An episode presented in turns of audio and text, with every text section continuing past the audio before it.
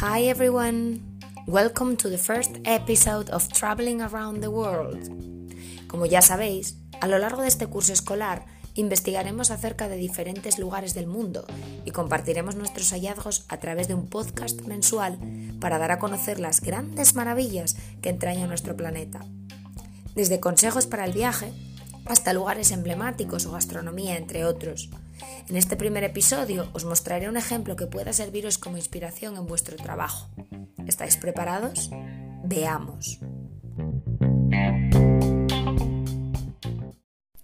Tratando de hacer memoria, recordaréis que la idea de creación de este podcast en el cole surgió tras uno de mis viajes a Estambul, Turquía ya que quería buscar un proyecto que os permitiese practicar inglés mientras que os enriquecíais descubriendo nuevos lugares y culturas, por lo que hoy os daré las primeras recomendaciones básicas para visitarlo. Gracias a ello podréis inspiraros para comenzar vuestro viaje particular en Estados Unidos, tal y como vosotros mismos habéis decidido. Coged vuestra maleta y que empiece la aventura.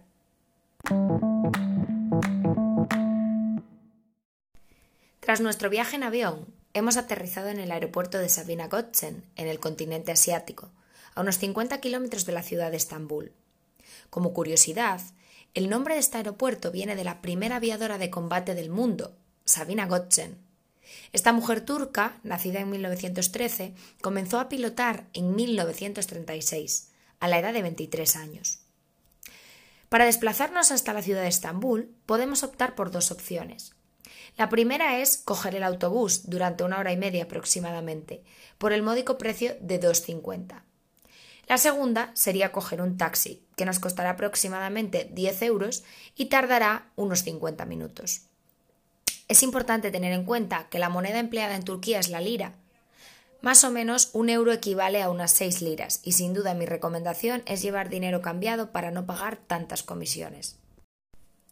Respecto a los alojamientos, mi zona favorita, sin lugar a duda, es cerca de la plaza de Sultanahmet, en la que podéis encontrar excelentes hoteles como The Million Stone o Adamar. Ambos tienen unas vistas fantásticas de la ciudad, y además de tener una buena conexión en autobús con el aeropuerto, estos dos hoteles están situados a pocos metros de la Basílica de Santa Sofía, la Mezquita Azul y el Palacio de Topkapi, que son tres de los principales atractivos turísticos de la ciudad y a los que deberíais ir temprano para no perder mucho tiempo en la cola. Si por el contrario buscáis un barrio más auténtico, con restaurantes tradicionales y tiendas locales, podéis encontrar un buen hotel, a un precio módico, en Beyasit, situado a 10 minutos andando de Sultanahmet. Para moveros por Estambul y llegar a los puntos más alejados, la mejor opción es utilizar la línea T1 del tranvía, que pasa por la mayoría de lugares de interés de la ciudad. Comprad una tarjeta recargable para despreocuparos de ir pagando cada vez que lo uséis y además así podréis ahorrar un poco. Además de los tres lugares mencionados anteriormente, otros lugares emblemáticos son la Cisterna Basílica, el Hipódromo de Constantinopla, el Gran Bazar y el Bazar de las Especies, donde, sin lugar a duda, tenéis que probar las delicias turcas, que son una especie de pastelitos de diferentes sabores con forma cuadrada que se venden al peso. Maravilla para el paladar. Ah, y tranquilos, no os pongáis nerviosos cuando intenten regatear con vosotros, especialmente en el Gran Bazar. Es una tradición en este país y es considerado de mala educación si no la llevamos a cabo. Si sois apasionados de los mercados, aprovechad para adentraros en cualquiera de ellos, ya que notaréis que los precios son realmente buenos especialmente si estamos acostumbrados a los de la mayoría de sitios del resto de Europa. Entre compra y compra, probad uno de los típicos kebab. Cualquiera de ellos será una buena elección. Creedme, nada tienen que ver con los que conocemos, incluso si no os gustan. También os recomiendo probar el Balik Ekmek, o dicho de otra manera, el famoso bocadillo de caballa en el puerto de Minonu. Los cocineros están subidos en unos barcos, que por cierto son muy llamativos porque están repletos de luces, y allí te los preparan por unas ocho liras.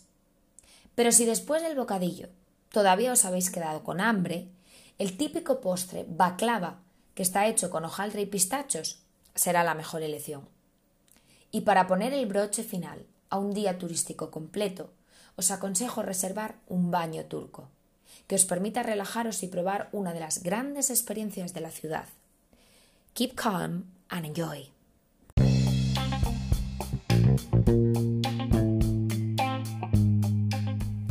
Si hay algo que tiene este destino, es una magia especial por la mezcla de diferentes culturas.